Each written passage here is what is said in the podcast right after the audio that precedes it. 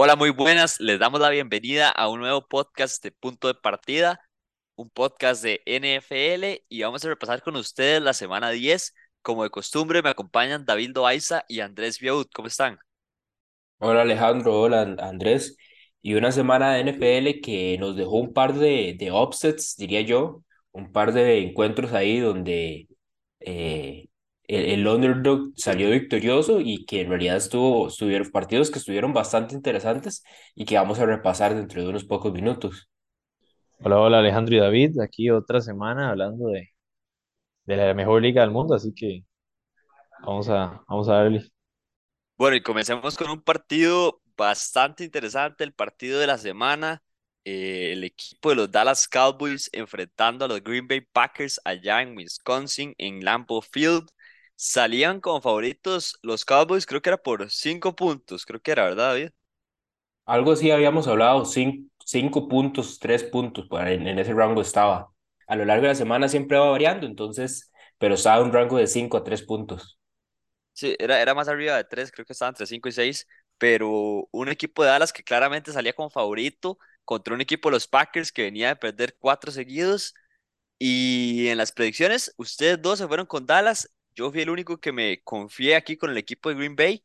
Y bueno, me salió la jugada porque los Packers dan la sorpresa con tres touchdowns de su rookie eh, Watson, que por primera vez tiene esa conexión con Aaron Rodgers. Y un partido que yo calificaría como, como desastroso tal vez de los dos equipos o, o poco, poco precisos de los dos equipos, cometiendo errores muy puntuales, pu- eh, errores que no se pueden cometer en, equipos de playoffs.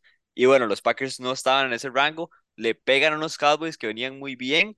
Y como digo, muchos errores de los Cowboys que los, que los Packers sí pudieron sacarle provecho, se llevan la victoria y además de eso le remontan un 14 puntos abajo que tenía, ¿verdad? ah, contra el equipo de, de Dallas y yo creo que de manera meritoria los Packers se llevaron una victoria muy urgida, 31 a 28 a los Dallas Cowboys.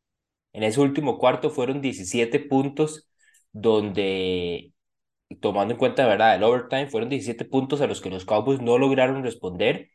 Y vos decís un partido desastroso por ambas partes, porque, y, y en realidad tenés toda la razón, porque si bien los Packers salen con la victoria, eh, no es como que uno sienta que los Packers fueron eh, superiores a lo largo del juego, o incluso tampoco, digamos, uno viendo el partido y no sé por qué, desde el puro principio yo te- tenía como ese presentimiento, más en ese último cuarto, que los Packers venían como ganando terreno eh, pero digamos, al, principio no había marcador, 28 a 14 iban ganando los, los Cowboys, entrando al último cuarto, uno dice, bueno, en realidad está manejable, ocupamos tal vez un par de goles de campo para mantenernos ahí por si ellos se, se fueran a explotar ofensivamente, pero aún así, digamos, aunque la diferencia era bastante amplia, por alguna razón no me sentía como confiado, no sé por qué había algo que me decía algo, algo va a pasar en este encuentro, nos vamos a tiempo extra y ahí es donde los Packers, ¿verdad? Terminan esa, dejándose esta victoria. Del partido, me, me gustaría decir de parte de los Packers y tomar un, un tweet que hizo John Kuhn, el ex fullback de los Packers. Dice: Tuvimos fuego terrestre, check. Tuvimos eh, turnovers de parte de la defensiva, check.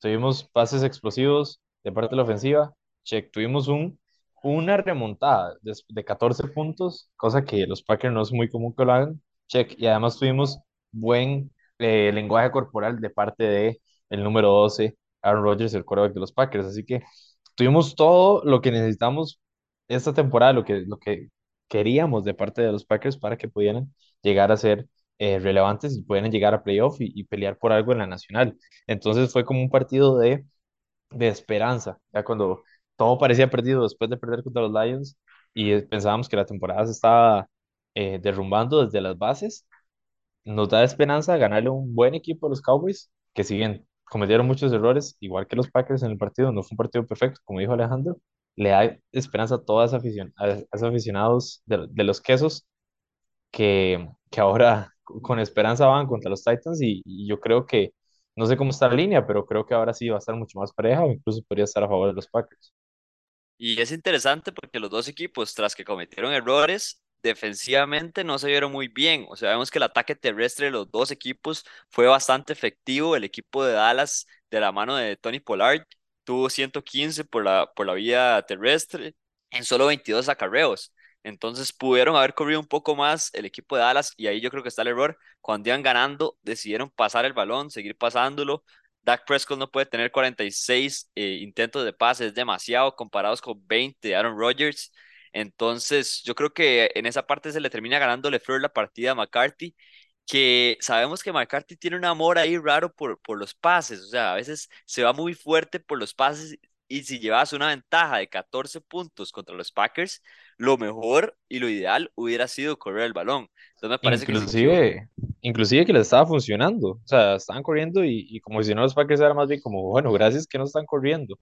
Y, y el otro lado, LeFleur, eh, iba perdiendo y seguía corriendo y seguía dándole bola a Aaron Jones y Aaron Jones y eso siento que fue parte muy importante para poder encontrar las jugadas explosivas en pase, fue que estaban corriendo tanto, entonces la defensiva hizo, hacía ajustes para, para la carrera. Sí, exacto, eso es, eso es bastante interesante porque después la Flor tuvo la oportunidad de jugársela en un cuarto, en una cuarta y no quiso. Y bueno, hubo un berrinche ahí en media cancha de Aaron Rodgers que se vio bastante molesto, lo podemos ver como algo positivo, negativo, por, por lo menos porque se ve que tiene ganas de ganar, pero también se ve esa poca relación que tiene con su entrenador. Entonces en Green Bay hay todavía muchas incógnitas, pero es, es de esos partidos que podría dar ímpetu para que el equipo se meta a playoffs o busque esa pelea por playoffs. Ya sabemos que vienen dos partidos muy complicados contra Titans y después contra los Eagles, que más, más adelante vamos a hablar de estos Almighty Eagles. Pero bueno, un equipo de los Packers que saca la victoria y yo, yo en la parte que enciendo las alarmas con Dallas es de lo que habíamos hablado antes de que volviera Dak Prescott que cuando vuelva Dax Prescott, este equipo no sé por, no sé por qué le encanta el pase y se va a inclinar por el pase sobre, sobre el juego terrestre. Y para mí es un error claro con un jugador como Tony, Tony Pollard, que está siendo una amenaza en el juego terrestre y además de eso puede agarrar el, el pase desde el backfield. Entonces me parece que Dallas tiene que correr el, el balón primero y después buscar el pase. Yo copiaría el estilo que, que tuvo Green Bay en este partido, lo implementaría todos los partidos para Dallas prácticamente.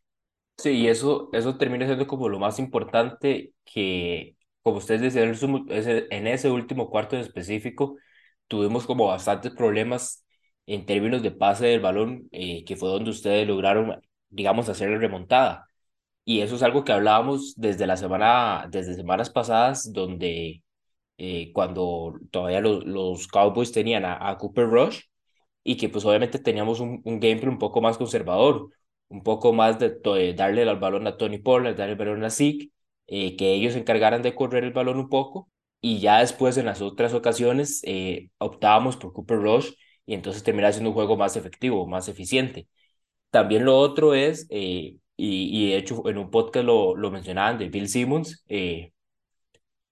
que tal vez la razón por la que no le dieran más el balón a Tony Pollard y más que todo por el hecho de que en esos momentos, por la misma lesión de Zeke, eh, solo Pollard nos queda. Y por lo general, aunque Pollard es un, un running back muy explosivo, eso mismo eh, lo hace un poco vulnerable eh, al, al, momento de, de, alguna lesión o, o, algo así. Entonces, que por eso tal vez que no ocurrieron más con, con Tony, pero en ese último cuarto sí hizo falta un poco más de, de, de juego terrestre para primero controlar el reloj y así poder ir gastando más tiempo y gastando más tiempo y, y que esos últimos drives eh, de los Cowboys en, e, en, ese último cuarto, eh, dos de ellos fueron, si acaso, tres jugadas y ambas combinadas apenas eh, pasan el, un minuto completo de juego, ¿verdad?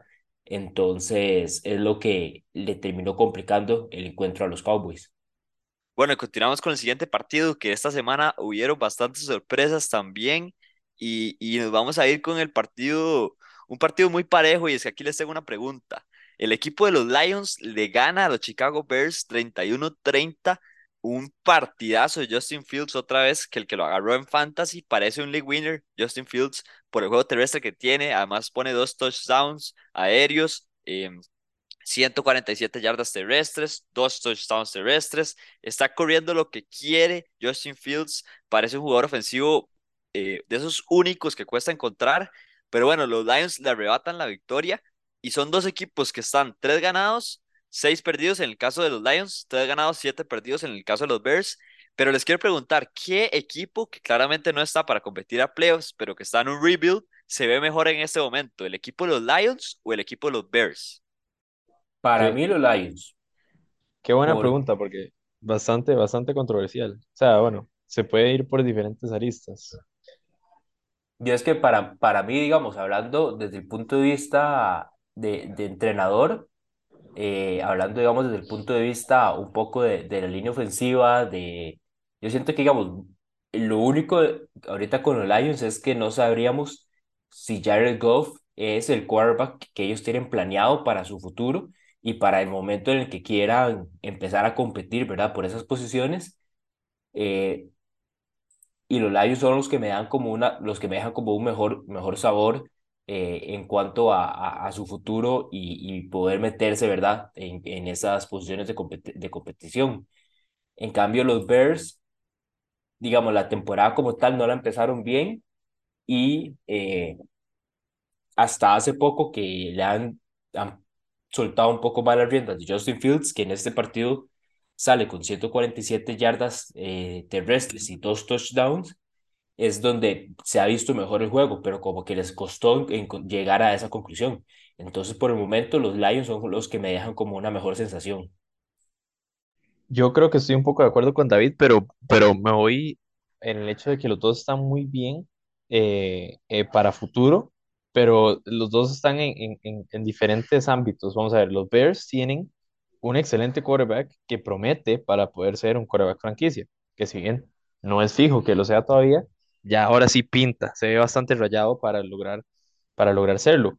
En cambio, no tienen un- una solidez completa en, lo que es el, resto del equipo, en, la línea ofensiva, en la línea defensiva.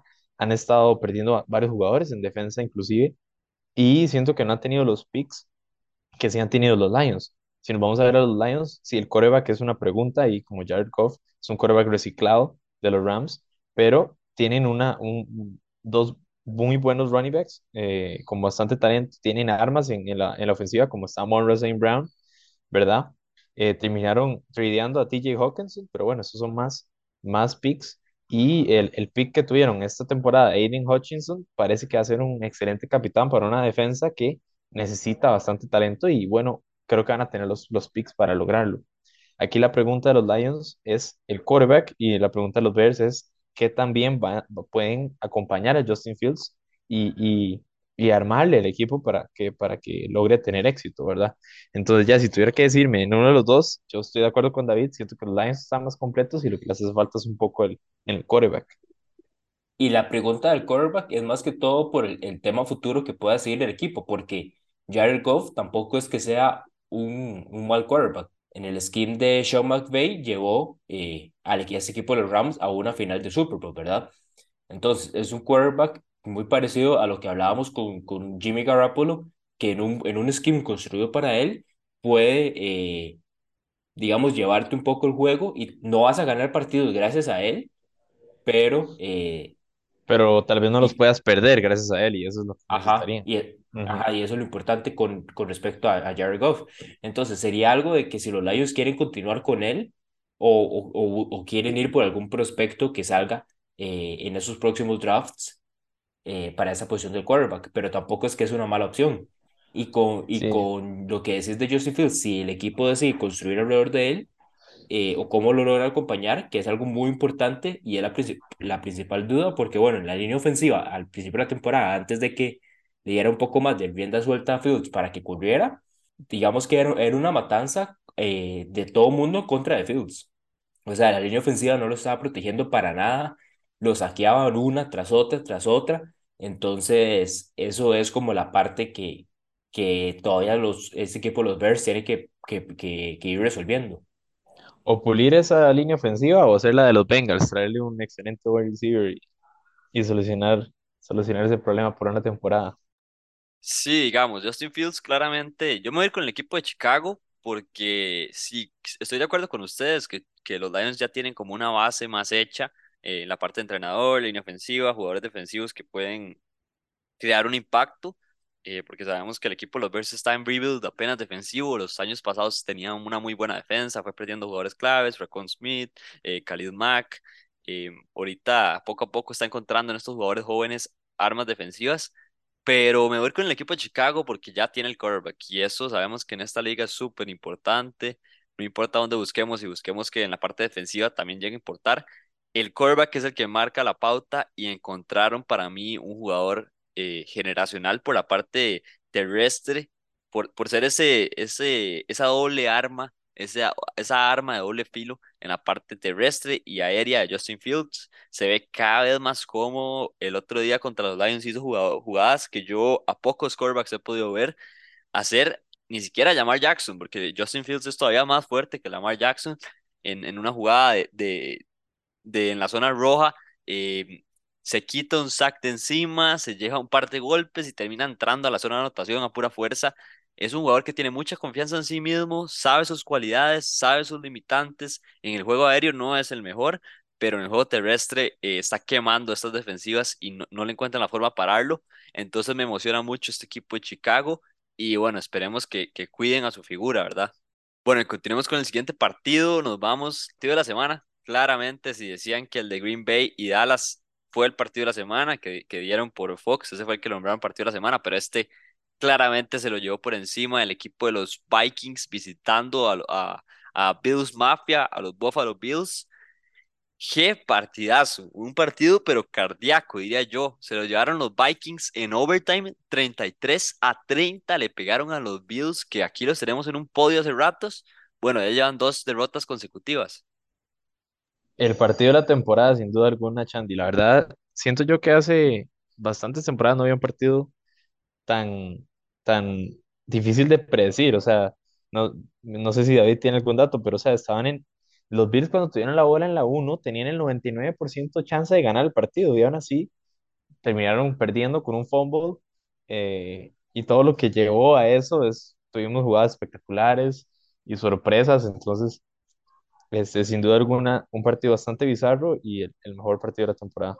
Bueno, ya que Viaud me da, eh, me introduce en la sección de los datos, tenemos algunos cuantos con respecto a los Vikings que, bueno, son, llevan cinco, y un, cinco victorias y una sola derrota en partidos donde han ido abajo, ¿verdad? En el, entrando el último cuarto, eh, que es, es el mejor como porcentaje de victoria en esos momentos en, la temporada actual, en ese tipo de, de juegos.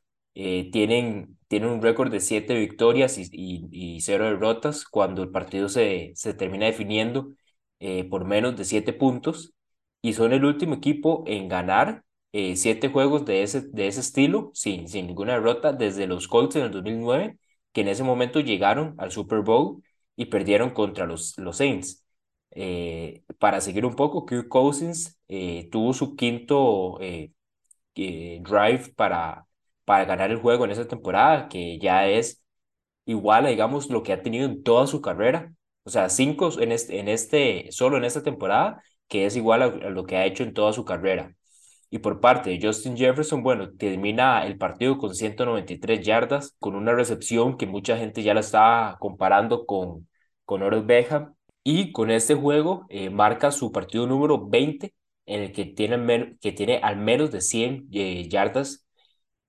Y su séptimo juego en el que son más de 150 yardas, lo que es, eh, y ambos son récord en la NFL para un jugador en sus primeras tres temporadas. Bueno, es, vaya datos para un partido impresionante y si nos ponemos a desmenuzar un poco lo que fue eh, el partido, comenzó, comenzaron los Bills corriendo bastante bien la bola, eh, Devin Singletary siendo bastante efectivo al inicio del partido, inclusive con dos touchdowns, eh, Josh Allen pasando la bola solo cuando necesitaba y, y los Vikings les costaba menos que fuera con Justin Jefferson, fue la constante a lo largo del partido de que Kirk Cousins cuando tenía problema encontraba a Jefferson eh, a veces abierto, a veces no tan abierto, y, Jefferson se creaba su propio espacio. Y bueno, la segunda mitad fue otra cosa. Eh, los Vikings empezaron a defender mejor la carrera y, los Bills abandonaron a Singletary y dejaron de tener este, el, una buena efectividad corriendo la bola y tuvieron que darle la bola a Josh Allen, tanto que terminó pasando la bola 43 intentos en el partido al principio cuando Josh Allen estaba pasando la bola poco y solo cuando necesitaban. Y siento que eso le, pasó factura al final a los Bills. Eh, Josh Allen estaba, estaba mostrando ciertas debilidades dentro de lo espectacular que, que tiene eh, en, en entregar la bola en el red zone contrario lleva dos intercepciones en este partido en el Red Zone que les cuesta no solo este, tres puntos a veces o, o siete, sino que puede costar hasta siete puntos y, y- y el momentum del partido se lo entregaba a Minnesota. Entonces siento que si, si Josh Allen hubiera sido un poco más preciso o los Bills no hubieran abandonado la carrera tanto en la segunda mitad, hubieran podido ganar el partido fácilmente, porque lo tenían dominado en la primera mitad. Y hay que darle mérito a los Vikings porque pudieron no solo limitar a la carrera, sino este, hacer que, que Josh Allen se equivocara y, y, de parte de la ofensiva, Cousins poder anotar eh, muy de la mano de Justin Jefferson, ¿verdad? Inclusive en, un, en un cuar- una cuarta oportunidad, en el cuarto cuarto, cuando nadie pensaba que iban a lograrlo, este, es donde Justin Jefferson hace esa espectacular atrapada. Y Justin Jefferson que se está postulando, ¿verdad? Como uno de los mejores ofensivos que hemos visto en los últimos años. O sea, para mí, Justin Jefferson, yo diría que ya es más difícil de marcar en uno contra uno que Davante Adams, ¿verdad? Que, que ha sido, yo diría que el receptor número uno en los últimos años. eh, se está comparando ya con Cooper Cup. O sea, es un jugador que en serio cambia completamente este equipo de los Vikings. Y bueno, este partido claramente deja a los Vikings como uno de los favoritos para la NFC y claramente como un candidato a playoffs, ¿verdad? O sea, es un equipo que si le gana a los Bills en Buffalo, si bien los Sí, Bills cometieron varios errores puntuales que no creo que cometan en playoffs o sigan cometiendo, un eh, fumble en la, en la pura, en la yarda uno creo que fue, un fumble de Josh Allen, una intercepción en exacto. la última jugada, un pase a nadie prácticamente, o, que está bien marcado Gabe Davis. En, Entonces, en eh, el, en el overtime tuvieron la bola para ganar el partido y fue la intercepción, entonces Sí, la, la tuvieron los. Vikings eh, eh, después de ese catch de, de Justin Jefferson. El segundo catch buenísimo, porque hubo uno que, que le hizo un moss que le robó la bola al, al defensivo, pero después hubo uno que Kirk Cousins pone en la pura esquina, creo que era más bien a Adam Thielen, y con eso los Vikings estaban en la yarda uno. Y después los Bills sí, defensivamente los sacan de zona anotación y, y terminan eh, nada más con un field goal, tienen la oportunidad Josh Allen de ganar el partido, se equivoca con la intercepción, entonces yo creo que los Bills claramente son de playoffs, están nada más a esos pequeños detalles de ser un equipo ya que le pase por encima a los demás, pero bueno, los Vikings con esto dan un golpe sobre la mesa y dicen que estamos presentes por el NFC, y a mí la única duda que me queda de este equipo es Kirk Cousins en primetime, ¿verdad?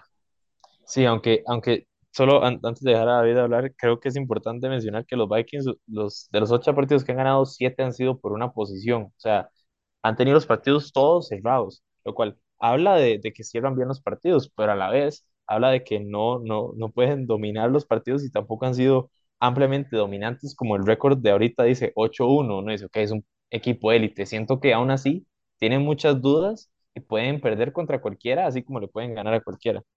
Y en estos momentos le- les dejo a ustedes una pregunta. Para jugador ofensivo del año, ¿quién lleva mejor eh, currículum en estos momentos? ¿Justin Jefferson o Tyreek Hill? Me iría por Justin Jefferson, la verdad, por, por los, el tipo de partidos, porque carrea la ofensiva de los Vikings. Se decir que Hill al menos tiene un poquito de ayuda con Jalen Waddle y, y, y la temporadota que están teniendo los Vikings también de 8-1 es mucho, mucho gracias a Justin Jefferson. Sí, digamos, un jugador como Alvin Cook, que yo pensaba que iba a ser todavía más importante para este equipo, no lo ha sido, porque yo pensé que los Vikings, que el año pasado eh, claramente era un equipo que corría el balón, este año eh, con el cambio de entrenador se pasaron a un entrenador que pasa más el balón, un, entrenador más ofensivo, entonces yo pensé que Dalvin Cook iba a ser ese, esa también esa arma de doble filo de juego terrestre, además como un buen pass catcher del backfield. Pero bueno, el equipo de los Vikings está encontrando la forma, su arma más importante es Justin Jefferson, pero bueno, los Bills le ponen doble cobertura y Justin Jefferson igual hace un catch fenomenal. Entonces, este jugador es inmarcable para mí. Hay que ver cómo las defensivas lo sacan del partido, porque si Justin Jefferson no está, va a ser muy complicado para estos Vikings mover el balón porque así pasa con los jugadores tan importantes. Toman un rol protagonista y cuando no están se ve en el equipo. Pero bueno, defensivamente, Andrés, un jugador que también está dando impacto es a Darius Smith, ¿verdad? El que dejó ir los Packers y lo dejaron irse al equipo rival divisional, a los Vikings, y bueno, estaba de, de tercero en la lista de, de sacks esta, temporada. Sí, ahí lo vi corriendo detrás de Josh Allen y, y tenía sentimientos encontrados. Pero bueno, pasemos al siguiente partido y es que vamos a hablar de este equipo que tiene nuevo entrenador, los Indianapolis Colts, con Jeff Saturday, debutó como entrenador en, interino y debutó con una victoria 25 a, a 20 contra unos Raiders que no encuentran la forma de ganar. Increíble, dos ganados, siete perdidos. Un equipo que a principio de temporada decíamos que podía competir para playoffs con la adquisición de Davante Adams. Este equipo no encuentra la forma de competir y ya prácticamente que está fuera de playoffs. El otro lado del experimento de Tyreek Hill con Tua Tagovailoa era Davante Adams con Derek Carr y qué tanto podía Davante Adams eh, elevar el nivel de, de Derek Carr o más bien qué tanto podía Derek Carr bajar el nivel de Davante Adams. Y hemos visto que ha sido una, una pequeña combinación de las dos. Davante Adams ha logrado tener partidos en donde puede explotar a pesar de Derek Carr y han habido partidos a donde Derek Carr este, más bien lo ha limitado o, o en sí el equipo. Siento que com- como principal deficiencia tienen los, los Raiders es desde adentro, de adentro hacia afuera no están bien construidos, eh, fallan en cosas fundamentales de- del fútbol americano y tanto que viene un equipo con nuevo coach, sin ninguna experiencia alguna de, entrena- de entrenamiento, este, ni en, high, ni en, ni en college, ni, en, ni en NFL, y tienen más este, moral para, para ir y ganar, porque no sé si- qué tanto se puede decir que tienen más talento el equipo de los Colts, sin, sin quitar a, a Jonathan Taylor, pero entonces a mí eso lo que me dice es que tienen un equipo que moralmente todavía no se encuentran bien y, y van a tener que seguir en la búsqueda de alguien que sea ese, ese liderazgo para los Raiders. Inclusive siento que Derek Carr ha tenido buenas oportunidades y no sé si darle una, una temporada más con Davante, a ver si logra arreglar el equipo, pero, pero siento que lo- los Raiders les tocaría buscar eh, saltar esa, esa valla por otro lado.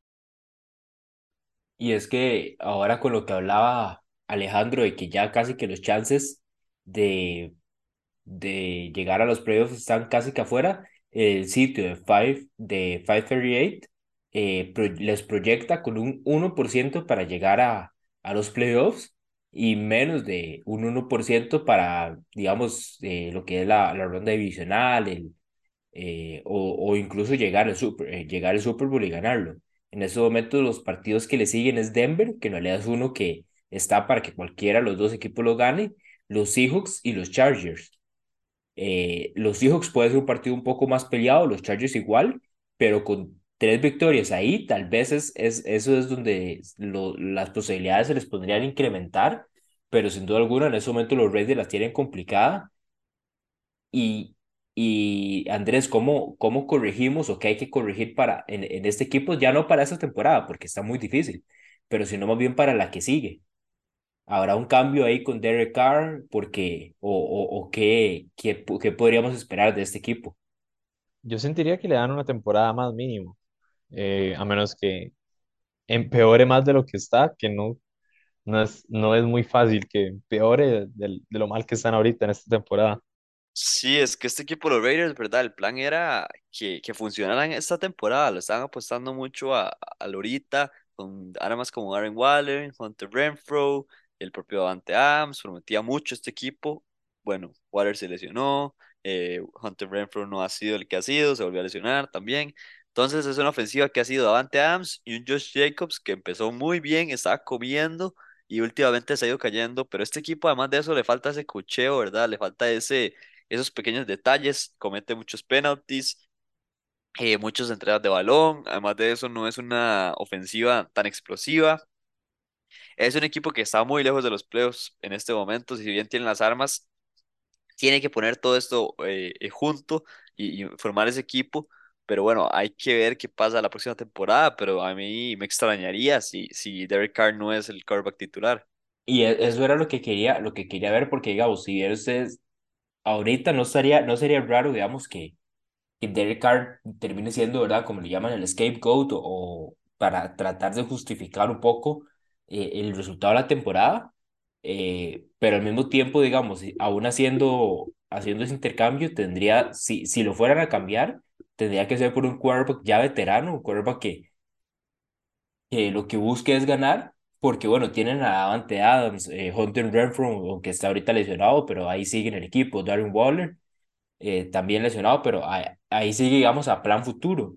Eh, y, y el plan de los Raiders en esos momentos es, es ganar. Entonces, e- ese trade, en caso de que utilicen a Derek Carr, porque tampoco siento que sea culpa de él, pero eh, sabemos que después de una temporada como esta, alguien va a tener que salir eh, o alguien va a terminar siendo, ¿verdad?, el, el, al que le echen la culpa. Y por parte de los Colts, ¿ustedes cómo ven esta victoria? Que es, es, es la victoria, digamos, del debut, ¿verdad? Del, del entrenador Jeff Saturday. Lo veo más como el clásico partido que después de que echan al quarterback, los, los jugadores juegan bien, eh, todos para tratar de salvarse la, la chamba, como dicen los mexicanos. Eh, lo, lo veo más por ese lado que por que sean contendientes reales. También Jonathan Taylor es demasiado vital de que, de que juegue bien y, y cuando para, para la ofensiva de los Colts y cuando está, está sano y juega bien, este, tienen un chance mucho, mucho, mucho mayor de ganar. Pero aún así creo que esta temporada no creo que la salven, sino que pueden empezar ya a pensar a cómo construir el equipo para la próxima temporada. Sí, un equipo de los Colts que está cuatro ganados, cinco perdidos, ¿verdad? No está tan lejos de ese wild card, pero la cosa es que este equipo es muy inconsistente, o sea, sabemos que una semana puede ganar y la otra puede verse bastante mal. En este contra los Raiders es un partido muy parejo, ¿verdad? O sea, Matt Ryan pone un pase de anotación en los últimos minutos prácticamente y que un equipo como este esté compitiendo con los Raiders no, no son las mejores estaciones, ¿verdad? Próxima semana, semana 11, van contra los Eagles, está bastante complicado. Después, semana 12, van contra los Steelers, que, que podría ser donde saque ventaja, pero hay que ver este equipo porque ya si pierde contra los Eagles se le va a complicar mucho. Pero bueno, es un equipo de los Colts que tiene armas vacilonas, no ha encontrado el quarterback ideal, no lo es Matt Ryan, por, por lo que parece. Pero bueno, hay que ver hasta dónde puede llegar esta temporada. Y hablando de los Eagles, pasemos al último partido, que es el equipo de los Washington Commanders visitando en Filadelfia a los, a los Philadelphia Eagles, el equipo, el último equipo invicto de la NFL, 8 ganados, 0 perdidos. Bueno, se enfrentaba a los Commanders, 4 ganados, 5 perdidos sotaneros del NFC East. Y bueno, los Eagles sorprendentemente en casa caen, pierden su invicto contra los Commanders, 33-21 les ganaron. Bueno, impactante. Yo, yo no me creía esto cuando lo estaba viendo. Y, y bueno, yo creo que ustedes tampoco, porque hemos hablado de lo, lo sencillo que tenía el calendario de los Eagles y lo difícil que iba a ser que perdieran el invicto. Y es que para este juego venían con, venían, digamos, con, con un, con una línea de 11 puntos, o sea, eran favoritos por 11 puntos, que al final el offset termina siendo el cuarto mayor offset que logra este equipo de Washington en toda su historia, con dos de esos juegos viniendo en, en la década de los 90 y uno en la década de los 60. Además, podemos sumar que Ron Rivera es el segundo entrenador que logra una, una victoria, es el segundo entrenador que logra dos victorias, o sea, ganarle a dos equipos que estaban con un récord de 8 a 0 o, o mejor, y es porque en el 2020 hizo lo mismo contra los Steelers, que también iban invictos en una etapa bastante avanzada ya de la temporada. Un partido en el cual Washington puede demuestra un poco las debilidades de los Philadelphia Eagles y cómo ganarles. Eh, de ahora en adelante los partidos, los equipos van a poder ver este partido y decir, "Hmm, esta fórmula de no dejarlos correr tanto, sino de que a- a- hacer que Jalen Hurts obligarlo a tener que pasar un poco más la bola, este, poner un pues, dejarle, este, no, no dejarlo que salga de la bolsa tan fácilmente. eh, creo que va a ser la fórmula en cual los equipos van a tratar de limitar esta ofensiva de Filadelfia, como lo logró hacer el equipo de Washington. Y por otro lado, este, un quarterback que la verdad en, mi- en lo personal me gusta bastante cómo tiene esa personalidad, ese, siento que no le tiene miedo a nada, ni a nadie. Y desde que Taylor Haneke agarró a los Washington Commanders, siento que se han visto mucho mejor y inclusive hay armas que se han beneficiado un montón, como es Terry McLaurin, que antes, cuando estaba Carson Wentz, eh, tenía más pases Curtis Samuel y ahorita el, el líder es, es Terry McLaurin, que siento que es el más talentoso. Y bueno, vuelve Brian Robinson después de su accidente y, y tiene un buen partido contra Filadelfia además. Entonces, siento que deja un poco ver eh, cómo ganar a los Eagles. También da un poco de hablar de lo, lo que está haciendo Ron Rivera con los Commanders, que, que ha sido, no ha sido para nada fácil para él. Y finalmente creo que también es un poco de un juego en el cual Filadelfia tal vez no se preparó de lo mejor eh, durante la semana, venían invictos, iban contra los Commanders, siento que también los menospreciaron un poco y, y a, a un equipo de NFL no se le puede menospreciar a nadie, sino pierde la semana. Sí, un equipo de los, de los Commanders que se basó bastante en su def- defensiva, ¿verdad? Tuvieron jugadas importantes. Además de eso, los Eagles cometieron fumbles en jugadas consecutivas. Eh, fue, fue un partido donde los Eagles no se vieron bien en esos detalles que seguimos hablando en la NFL, porque como dicen ustedes, en cualquier semana, cualquier equipo que se vea inferior puede ganar el favorito.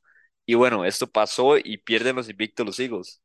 Y bueno, ahora que pasó lo imposible, ¿verdad? Como, como todos pensábamos, ¿qué sigue para este equipo de, los Eagles ahora que se viene, que se viene la recta final? Obviamente, lo primero debería ser lavarse la cara contra los Colts, aunque eh, si bien estos Colts vienen como vienen inspirados después de esta primera victoria y con, y con, con cambio de entrenador, después siguen los Packers y los Titans. Tienen tres juegos en teoría ganables, pero lo mismo decíamos de los Commanders. Entonces, ¿qué sigue para ese equipo de Filadelfia? Ok, siento que los, los Eagles ahora les toca eh, corregir eh, lo que, los errores que cometieron. Siento que tal vez no trabajaron de la mejor manera esta semana y ahora van a tener que poner otra vez el esfuerzo al 100 para, para volver a la victoria. Em, corregir eso de que un equipo les pueda limitar el, el, el ataque terrestre y, y, y hacer em, jugar con sus debilidades en vez de sus ventajas. Em, Siento que tienen que tratar de limitar eso lo más posible, tratar de ser más efectivos. Y se les viene un partido accesible contra los Colts, un partido donde pueden retomar el momentum y, y después ya se les empieza a complicar un poquito más el calendario. Habíamos hablado de que el Philadelphia tenía tal vez un calendario bastante sencillo al inicio de la temporada y ya después se empieza a complicar con equipos como los Packers, como los Titans, como los Cowboys. Entonces, eh, podemos empezar a ver un poquito más de lo que ya están hechos y empezar a foguearse un poco más para la postemporada, porque de fijo van a llegar, ¿verdad? Entonces, eh, en la NFL no, no es común que un equipo se mantenga invicto tantos, tantas semanas y, y lo vimos por este tipo de cosas.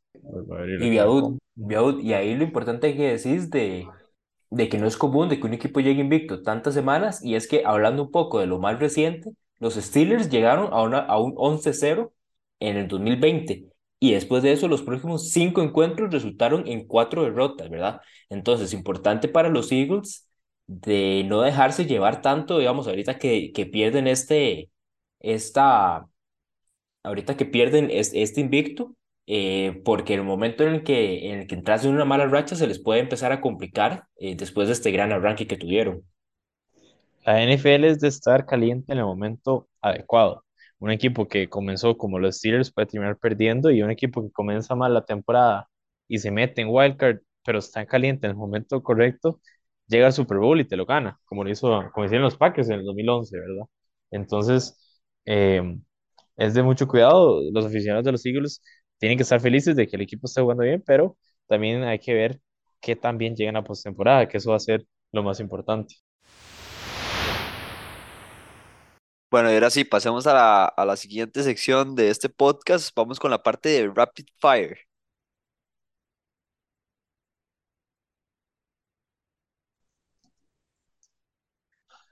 Deonta Foreman sale al rescate de los Panthers con 130 yardas terrestres y una anotación en el Thursday Night Football.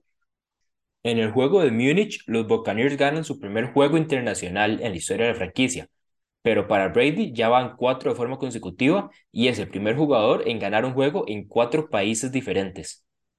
Compañía de élite para Tua Tagovailoa, porque solo dos QBs en la historia de la franquicia han tenido tres touchdowns en tres juegos consecutivos, y el otro es el Hall of Famer Dan Marino. Los Broncos tienen en este momento el promedio de puntos más bajo de la liga con 14.6 puntos por juego. Y de no cambiar, sería el tercer más bajo de las últimas 10 temporadas de la NFL. Let's ride. Los Giants siguen sorprendiendo. Con la victoria ante los Texans, llegan a un récord de 7 victorias y 2 derrotas y son el único equipo con esta marca y que todas esas, esas victorias se definan por una anotación o menos. Patrick Mahomes y los Chiefs suben posiciones para llegar a la cima de la AFC. El regreso de TJ Watt motivó a los Steelers a vencer a los Saints que vuelven a tener dudas en su QB y James Winston podría regresar pronto. En un juego sin Kyler Murray y Matthew Stafford, los Cardinals salen victoriosos y hay malas noticias para los aficionados de los Rams, con la lesión de Cooper Cup que lo deja fuera por lo menos cuatro semanas.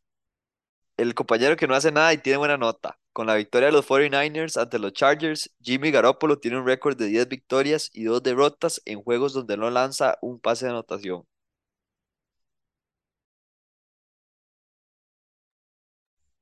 Bueno, y con esto repasamos con ustedes el Rapid Fire, los partidos que faltaban de esta semana 10 de la NFL. Y ahora sí vamos a la parte caliente, a las predicciones. David, ¿cómo nos fue esta semana? Empezando por el juego entre los Saints y los Steelers, como decimos en la parte del Rapid Fire, eh, los Steelers se quedan esta victoria, lo que es punto, significa puntos para Abiaud y para Chandy. Después los Buccaneers ganaron en, en Múnich, en Alemania, entonces ninguno recibe puntos de ese juego. Los tres escogimos a los Seahawks. Y para cerrar, los Cowboys nos decepcionan a Abiaud y a mí y le dan el punto a Chandy este, en ese juego de domingo por la noche. Términos de récord, Alejandro sí eh, mejora para un 17 y 10. Eh, yo sigo empeorando 6 a 21 y en cambio Abiaud va a 11-15. Bueno, ahí vemos un claro ejemplo de paternidad, pero bueno, seguimos con las predicciones. Aquí Yaud y David van a tratar de levantar poco a poco, pero se está poniendo bonito. Y les tengo otras tres predicciones para esta semana 11 de la NFL. Y bueno, comencemos con el primer partido, los Tennessee Titans visitando a los Green Bay Packers en Lambeau Field. Los Packers salen como favoritos por tres puntos. ¿Quién se lleva este partido? Go Pack Go. Vamos con los Packers en este. Ahora Para sí, Andrés, pero la semana pasada, pero la semana pasada dejó morir, ¿verdad? Yo en esta voy a tener que irme con ustedes tres. Eh, si bien no me da un poco de esperanza la victoria ante, ante mi equipo, eh, los Titans confío todavía menos, entonces voy con los Packers. Por mi parte, yo me voy con el equipo de Green Bay. Creo que este momentum es muy importante y es un partido en casa. Si bien creo que va a ser un partido muy parejo, pocos puntos, el equipo de los Packers espero que saque la tarea. Siguiente partido, los New York, los New York Jets, los nuevos casi líderes, segundos en la división de la AFC del Este, por encima de los Buffalo Bills, se enfrentan a los New Orleans Patriots en un duelo divisional donde los Patriots en casa, en Fox Sports, salen como favoritos por tres puntos. ¿Quién se lleva este partido? Aquí me gusta ir por el upset y creo que voy con los Jets a, a sacar la sorpresa aquí contra Nueva Inglaterra y ponerse serios en esa división. Yo aquí me voy también con Viaduct. Acabo de tradear en una de las ligas por Garrett Wilson, entonces esperemos un par de touchdowns por, de este receiver. Yo me voy con el equipo de los Patriots. Ya jugaron una vez este año y los Patriots le ganaron a los Jets allá en Nueva York. Entonces creo que todavía en Lambeau, eh, y entonces creo que todavía en Foxworth va a ser más complicado que los Jets le ganen a un Bill Belichick que siempre es bueno contra quarterbacks jóvenes. Creo que los Patriots se llevan este partido. Y con la última predicción, otro partido bastante complicado, los Dallas Cowboys visitando a los Minnesota Vikings. Cowboys 6 ganados, 3 perdidos. Vikings 8 ganados, 1 perdidos. Juegan en Minnesota, pero los Cowboys salen con favoritos por un- un punto. ¿Quién se lleva este partido? Por más que, que la jugada inteligente sean los Vikings, tengo que ir con los Cowboys. Yo no dejo morir a mi equipo por puntos, entonces vamos Dallas. Qué irrespeto para el 8-1 de los Minnesota Vikings que no estén favoritos aquí. Eso habla de, de los, de los partidos en los que han ganado, ¿verdad? De lo que hablábamos en el podcast. Eh, bueno, y gracias a eso, mi decisión es que me voy con Dallas aquí para, a menos que pase algo muy bizarro como contra los Bills, siento que los Dallas pueden, los Cowboys pueden este, volver a la victoria. Sí, por mi parte yo también me tengo que ir con el equipo de Dallas y es porque tienen un jugador clave para marcar ya a Justin Jefferson, que es Trevon Diggs. Va a ser marca personal todo el partido y hay que ver quién gana este duelo. En años anteriores se lo ha ganado Trevon Diggs, de hecho, a Justin Jefferson. que va a buscar revancha, pero sí creo que los Dallas Cowboys, si hacen el plan de juego correcto, que es correr el balón primero, y además de eso se dejan de lado esos penalties, van a hacer, salir victoriosos contra un equipo de los Vikings, que es candidato claramente por el NFC. Bueno, y con esto llegamos al fin de nuestro podcast. Muchas gracias por acompañarnos en otra semana de NFL, semana 10. Repasamos con ustedes lo mejor de la semana. Les recuerdo seguirnos en redes sociales como punto de partida, Facebook, Instagram y TikTok. Y muchas gracias por acompañarnos. Gracias David y gracias Andrés. Y nos vemos para la semana 11 de la NFL.